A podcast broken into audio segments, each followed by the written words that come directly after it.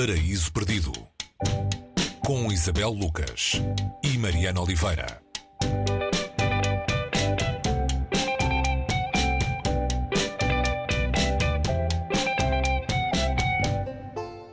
E hoje, nesta rubrica sobre livros, temos um livro que fala dos sítios uh, onde os livros moram, também. É um ensaio de Jorge Carrion sobre livrarias. Livrarias é o título do livro. Uh, e o livro Livrarias fala justamente sobre esses lugares, às vezes mágicos, às vezes míticos, às vezes muito públicos, outras vezes muito secretos, e então, Isabel, o que é que temos a aprender sobre livrarias com Jorge Carrion? Olá, Mariana. Uh, este é daqueles livros para livraólicos, não é? Uh, às vezes trazemos aqui livros com tramas, com... E este é daqueles que todos, todas as pessoas que gostam de livros gostam pelo menos de espiolhar, pelo menos para compararmos e percebermos a relação que temos com estes espaços de livros, não é? As livrarias não são bibliotecas, são, são outra coisa. E ele, ele conta um bocadinho, dá-nos uma perspectiva, ele é um ensaísta muito, muito reconhecido, é um catalão, um ensaísta muito, muito reconhecido, um, sobre um, precisamente nesta área da, da, da, escrita sobre, sobre livros e, e todo, tudo o que é rituais de leitura, tudo, o que são rituais de leitura. E aqui ele traça um bocadinho, ele fala um bocadinho do significado das livrarias uh, desde que apareceram, como é que elas foram evoluindo um, ao longo do tempo, como é que elas se foram relacionando também com, as, com os lugares onde estavam, com o público uh, que vai a elas e depois uh, como, como é que as várias fases, não é? Que nós podemos falar numa história muito recente de livrarias e vemos que houve um.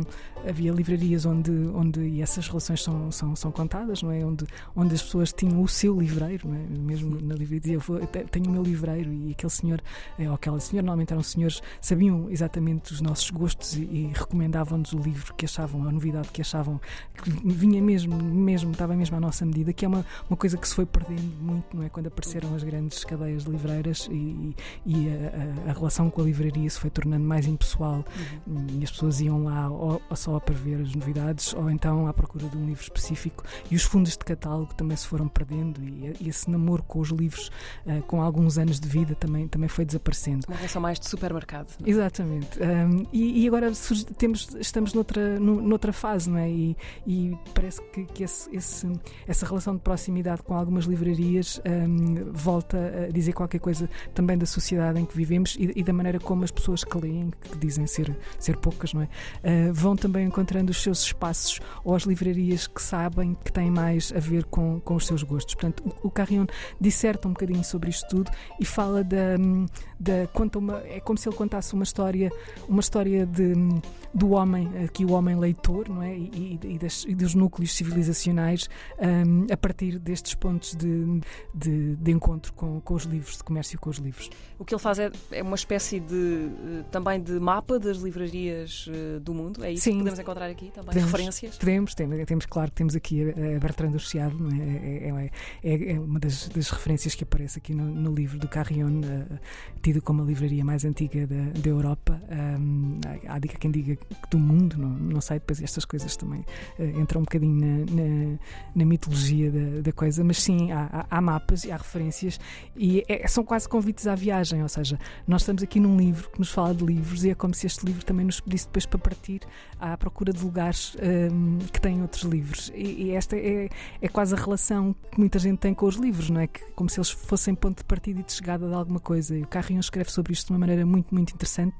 Não se limita a ser uma enciclopédia, uhum. não se limita a ser um, um, uma topografia de livrarias, mas é um ensaio muito, muito vivo sobre, sobre estes espaços de livros. Qual é a tua livraria preferida? Ah, grande pergunta, matreira. Ah, não sei, eu, eu, eu gosto, eu gosto de, de, andar e descobrir livrarias novas em sítios novos onde eu nunca fui. E é engraçado. Mas como... não te escapas com essa. Não te escapas. não, não, não Há sempre, pronto, é inevitável quando, quando eu, eu penso nos lugares, né, nos repetidos. Quando eu volto a um lugar, uh, sei que vou àquela, àquela uhum. livraria. E quando não há uma vez que eu vá a Nova York que não vá, que não vá a Strand ou a Tree Books ou a, ou a, onde eu volto sempre, que é a Greenlight Bookstore. Foi a primeira uh, Greenlight que apareceu em Brooklyn, entretanto já uma segunda, mas nesta uh, eu passei muitas horas um, durante um tempo em que estava muito sozinha uh, na cidade.